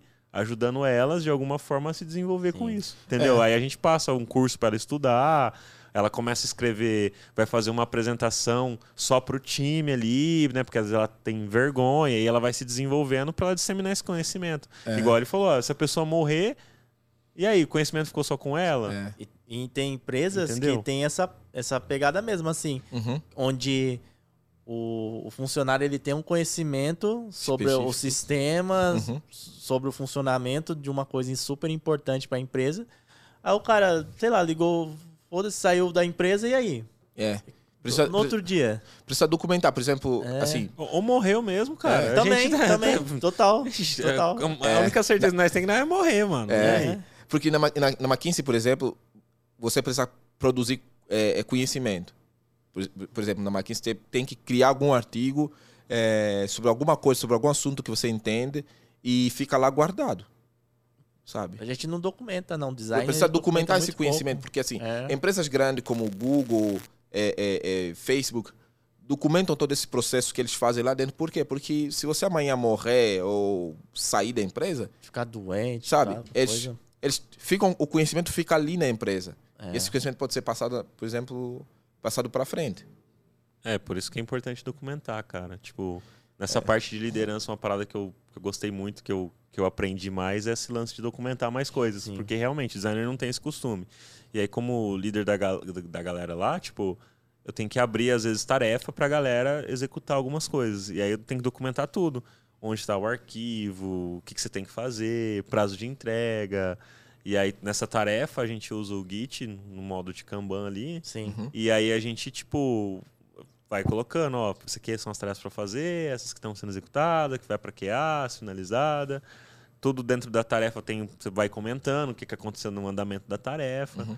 E essa organização, cara, é, é, é essencial. Que nem, por exemplo, vou entrar num período de férias. Eu deixo tudo organizado as tarefas da galera ali, ó. Você vai fazer isso aqui, você vai fazer isso aqui. Aí quando eu volto, a galera, eu, eu vi o que, que, que, eles fizeram também. Sim. Consigo acompanhar, porque eu entro nas tarefas, vejo quando a tarefa foi para um lado, quando foi para o outro, né? De ter essa documentação. Que era uma visão que eu não tinha a, a, com esse refinamento todo. Já tinha uhum. visão disso, mas não é, executando essa parte e que para mim é muito bom porque ajuda a organizar uhum. outras coisas você com, aprende com algo pro teu trabalho que você leva para outro lugar sabe uhum. para a vida assim é porque assim você vamos olhar assim as boas práticas de usabilidade é, tudo isso que a gente sabe hoje de usabilidade é porque alguém documentou Sim. alguém sabe que alguém testou aquilo e falou olha isso funciona então vou documentar então, da próxima vez que alguém for fazer, da próxima vez, então, olha, usa desse jeito aqui, porque desse jeito funciona melhor, os usuários conseguem entender melhor, porque eu já testei isso no passado. Porque para a gente chegar à conclusão que testar com cinco usuários nos dava a possibilidade de encontrar até 85% de problemas de usabilidade, porque o, o tio Nielsen lá atrás testou. Testou com um monte de gente, falou, putz, acho que se eu testar com cinco pessoas com cálculos estatísticos ali, ele chegou à conclusão que com cinco pessoas a gente poderia ter uma boa parte, de, um, descobrir vários, vários problemas de usabilidade numa interface. Ele documentou aquilo e passou isso para frente. As heurísticas de Nielsen existem a, a caminho já de, de 20 e poucos, 30, quase 30 anos já. Então, documentar é importante. Documentar o processo de design é importante. Por isso que eu falo que o design system tem designer que às vezes não concordam, mas assim, o design system é uma ferramenta de gestão de conhecimento eu consigo gerenciar o conhecimento que os designers têm através do design system. Porque eles, o novo designer que entra no time, ele não precisa ter que é, é, é, reaprender, ele passa por um processo de, de, de, de, treinamento. Ele pode simplesmente ver como é que o vosso design system funciona, as boas práticas que você usa, ele passa Sim. a projetar a interface no dia seguinte. Então, o, o, o, a curva de, de, dele aprender tudo do zero é muito, muito, muito baixo, assim, podemos dizer. Qual, qual, a frase que você utilizou aí? Design System é gestão de. Gestão de, de conhecimento. É uma ferramenta para gestão de conhecimento. É, devia ter falado antes para utilizar lá nas aulas do Expert, mano. Aí, ó. Se eu tivesse lido antes, ó, já tá. Já vai copiar já, a frase do É, Felipe. já tinha utilizado lá. Dá, dá pra fazer uma camiseta com essa frase aí. É, vou, vou utilizar, pode ter uhum. certeza. Bom, e é, agora toda empresa precisa de um design system? Eu acho que assim, Depende, mas eu acredito que toda empresa que tem mais de cinco designers precisa sim começar a se preocupar com com design system. Talvez construir um, um, um, guia de estilo ou começar mesmo a construir um design system ali para olhar a qualidade do design produzido pelos designers. Isso você falando de uma empresa que tem um produto, né? Sim. Um produto. Agora, por exemplo, no caso ali da Corate, ela dá consultoria para outras consultoria. empresas, uhum. tipo Então a gente trabalha com vários produtos diferentes. Uhum. E aí a gente trabalha, por exemplo, para empresas que já têm o próprio design system. Por exemplo, a gente tem cliente a Claro, tem o design system que é o Mondrian. Uhum, sim. Que é... E aí, então, quer dizer, tipo, a gente não tem o design system que foi a Corate que produziu, porque eles já tinha Já um tinha. e o nosso designer usa o que já foi produzido. Uhum. Agora, aí você falou que se é um, um produto, aí é acima de cinco designers para Acima- manter a acima consistência. cinco designers, você precisa ter um design system. Tem... Você acha que só um, um, um style guide não consegue resolver Por- esse por- lance da, da da consistência? consistência. Assim, o, o, o Style Guide ele tem uma, uma limitação. Por quê? Porque o Style, Guide não considera todos os, os cenários, todos os cenários possíveis. Enten- Entendeu? Então, no Style Guide, você não necessariamente você vai ter, por exemplo, é, uma biblioteca de padrões, onde você vai explicar como é que cada padrão, dentro, do, do- dentro da- das interfaces que você tem, funciona. Por exemplo, você não vai explicar, por exemplo, como é que ah, o nosso modal funciona desse jeito aqui, você pode usar ele em tal contexto, tal contexto. No Style Guide você não, não consegue, porque quando você entra nessas complexidades, você já está já tá começando a desenvolver um design Sim, system. sim. Porque o Style Guide você tem uma limitação, você vai falar de cor, tipografia, como você usa tais coisas, até um certo limite. Mas quando você começa a entrar, por exemplo, na explicação de padrões de design, você começa a ter, por exemplo, biblioteca de padrões, que está ligado àquele, àquele Style Guide, você já está começando a falar de um design system no nível micro. Entendi. E aí já fica mais complicado. já começa a ficar mais complicado. Então você precisa entender que quando você tem um produto digital eh, e você tem muitos designers, tem que criar um design system. Porque E- cada designer tem o seu jeito de projetar UI. Mas para uma empresa às vezes pequena, cara, tipo, porque assim, por mais que vai, tem cinco designers, talvez ali para criar um produto, né, Uhum. Pra eles dar manutenção para aquele produto, e aí, pô, tem que criar o design system por causa dessa necessidade para não ter problemas. Problema é questão de consistência. Mas aí, é, e- só que aí você tem que ter um desenvolvedor, você tem que ter um, um design ops ali para às vezes coordenar e tudo isso. Uhum. Você começa a ter mais custo. Como que uma empresa pequena consegue, tipo, lidar com essa situação? Porque às vezes não tem grana ali para Para poder investir. para poder investir. Sim. Tem um design system real mesmo, Mas- sabe? é, que é mas um outro uma- produto para consumir os Mas se uma produtos. empresa cara. tem, tem cinco designers para um produto, não, não quer dizer que o produto é grande, porque Pode ser que não, cara. Pode ser cinco que. designers para um produto? Já- já- Ah, pode ser que. Cara, mesmo assim. não, assim, talvez- não, não, não que seja. é, não, não- não- às vezes. Não cinco é, designers já. Cinco designers bons, acho que já dá, dá para fazer muita coisa. é isso que eu tô pensando. Cinco designers bons dá para fazer muita coisa. Eu eu sozinho já, já, já, já, já fiz UI de um sistema que tinha mais de 200 páginas. Sabe? É muita coisa. Eu, era- eu era o único designer que eu tive que prototipar todo o sistema sozinho. Então, se você tem cinco designers, já dá para criar é, um produto tamanho Facebook. Tá, só que eu falo assim, tipo, porque aí você não, você não precisa só do designer, é aí que tá. Você precisa de um desenvolvedor focado só para criar um design system, cara. Só que assim, A- a que- é por isso que eu tô falando, a questão não é só ter cinco designers. Sim. O designer não vai codar, ele não vai, tipo, desenvolver o design system sozinho. Você precisa Sim. de mais pessoas envolvidas, aí você precisa de mais grana para investir. Você não vai só pegar um designer ali dos cinco, tira ele, os outros quatro continuam fazendo, tá? E quem vai codar o que esse cara tá fazendo? só que Então, você assim, precisa de ter mais ali umas três pessoas, mais ou menos.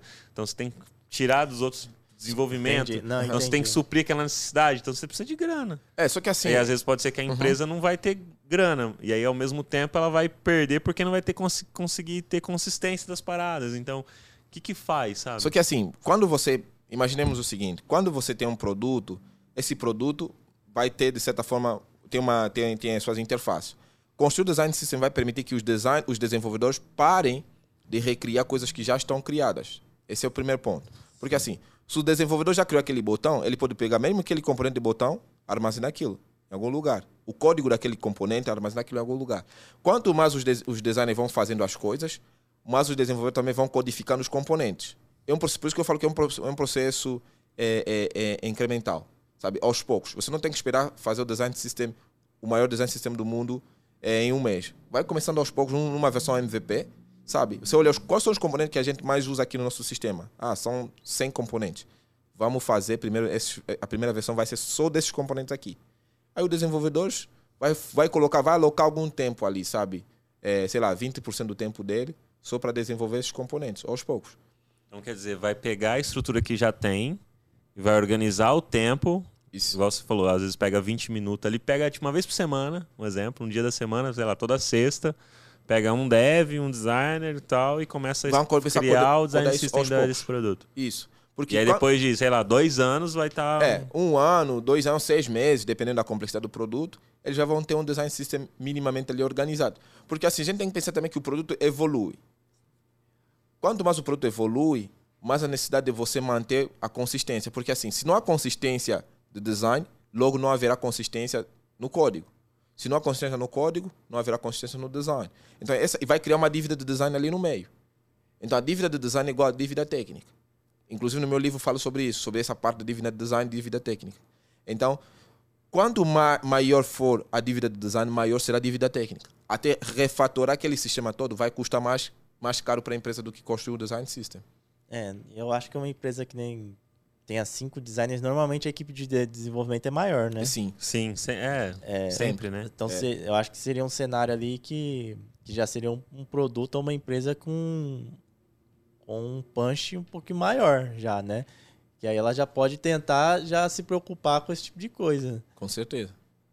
Porque agora para uma empresa menor, que aí você está citando empresa menor, aí não, não sei se design system é, faz. É, uma empresa muito, muito pequena, talvez um ah, style, style guide. Talvez style é. guide resolva. Não, é- inicialmente, é... para você mostrar com consistência do design, ah, como é que você aplica as cores, como é, qual, qual é a tipografia que vocês usam. Mas, desculpa, lembrando que o produto vai evoluir, de, vai evoluir em algum momento. Né? Então, você tem que pensar também que na evolução do produto tem que manter a consistência. E a consistência de design é importante. Com certeza. Em todos os níveis possíveis. Que doido, né? Tipo, é, é lá na na Curate lá, a gente tá, tá criando um produto. E aí, quando era só ele, agora a gente tá fazendo outros que vai junto com ele. Aí o Style Guide já não já não serve. Já não tá, tipo, igual você falou mesmo, tipo, só que só tem um, um designer que tá nesse produto. E mesmo assim, é que, é que tem outro designer fazendo os outros produtos que vão usar o mesmo Style Guide. Só que você percebe que só o Style Guide já não está servindo, porque vai, vai ficando é, difícil organizar. E aí, se você vê que os outros produtos que vai fazer parte desse mesmo produto maior, tem o próprio desenvolvedor poderia usar os mesmos, os mesmos. E aí é, os mesmos componentes. É, aí você fala assim, meu, a gente tem que fazer tudo do zero. Tem que fazer os bagulhos reutilizáveis, cara. Tem que pensar na, na, na, reusabilidade, entendeu? sabe? E, e, inclusive, por isso que eu falo que os designers precisam se aproximar muito de, de, de engenheiro de software e programador, porque dentro da engenharia de software tem uma, tem uma, uma, uma prática que se fala muito sobre o reuso, né? a reusabilidade, né? o tempo todo. Inclusive, se você olhar, por exemplo, no, no, na programação orientada a objeto, né? você pode usar uma classe, ter superclasse, você pode usar atributos de uma classe. Então, você vê que, ah, eu imaginemos assim, eu criei, por exemplo, uma classe chamada, por exemplo, carro um carro tem é, quatro pneus, mas eu posso ter também outros carros que podem pegar os mesmos elementos desse mesmo carro e recriar um outro carro diferente. Que também tem quatro pneus. Que também tem quatro pneus. Então você começa a, a, a, a criar produtos que têm meio que as mesmas peças. E, e isso as empresas de, de, de, de, de, de automóveis fazem isso há anos. Sim. É o mesmo conceito. Muito é, bom. É o mesmo conceito. Ele dá o exemplo no livro lá também do, de navio, né? De navios. Navios. O navio, as pessoas pensam que tipo, o navio tudo é, é construído tipo do zero ali. Não, são partes. Uma parte tipo é montada na China, outra parte é montada, sei lá, na França. E aí no final do dia, quando vão chegar, vão montar tudo e eles já têm o navio. Que massa, que massa. Muito louco. Felipe, nossa conversa tá demais. Muito obrigado. Perfeito. Senão a gente vai ficar aqui até amanhã. Realmente. Fazendo podcast, falando sobre componentes, sobre style guide, sobre design, sobre vida, sobre Sim. tudo, é, porque é muito legal. É muita. Ixi, não, nem perguntei de design ops, nada. Nossa, é, é cara, e já vai, vai embora, o tempo vai passando, a gente nem percebe, cara. Pois é. Muito obrigado. Deixa agora aí pro pessoal que está nos assistindo uhum. as suas redes sociais, onde a galera vai conseguir comprar seu livro. Não sei se já tem o site no ar ou uhum. você vai divulgar ainda pro pessoal, Sim. como é que funciona. Pode é. falar aí para a câmera aí pro pessoal. Perfeito. É, o pessoal vai para quem me acompanha no LinkedIn, né, o meu LinkedIn é Felipe Nzongo, provavelmente eu vou, eu vou compartilhar o, o link para comprar o livro é, lá no LinkedIn. E claro, também vou, vou usar aqui os canais, né, o, o Luan, o, David, para compartilhar ali para quem acompanha vocês. Não vou compartilhar nada, não, vou ter que pagar. Olha, olha só, cara. E claro, o, o, site também que o David fez Sim. também tá bem legal. A gente vai divulgar o site brevemente assim que eu atualizar algumas coisas com com o David. Mas assim, o livro vai vai vai estar tá num preço acessível para todo mundo conseguir adquirir uma cópia. E acredito que é, o livro vai ajudar toda empresa que constrói produtos digitais e a pensar na escalabilidade e na, e na consistência desses produtos digitais em vários níveis possíveis. Maravilha, show de bola. E teve alguma coisa que a gente esqueceu de falar, que você gostaria de comentar? Alguma pergunta que a gente não fez que você gostaria de falar? Eu, eu acho que assim, a gente falou de, de, de, tudo um pouco, né? Eu acho que é, falamos sobre a vida, sobre design, é, falamos sobre usabilidade. Eu acho que a gente abordou vários, vários temas bacanas assim hoje. Talvez outros temas a gente pode, como você falou, ter, design ops, é, dá para abordar num, num, num, outro, num outro momento. Show. Então, obrigado, valeu mesmo. Perfeito, pessoal. Você volta aí mais. Ah, com certeza, vai ser um prazer. Como, como o Luan falou, né? Aproveitar e divulgar o livro aqui. É. Sim, sim, sim, com certeza. Vai ser bem legal trazer de novo aqui o livro e falar sobre o livro. Aí já o pessoal vai conseguir ver o livro, a gente vai dar mais spoilers sobre o livro. Legal, bacana. Show. E galera, se inscreva no canal, ative as notificações, dá o like, compartilha também o vídeo para ajudar. Não só ajudar a gente, né? Mas a compartilhar conteúdo também, Com né? certeza. né?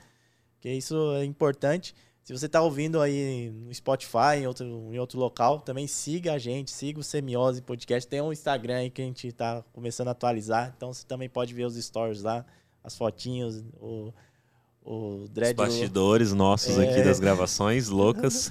pois é. E é isso aí, obrigado. Valeu, até a próxima. Valeu, Valeu pessoal. pessoal. Tamo até junto. o próximo episódio. Tchau, tchau.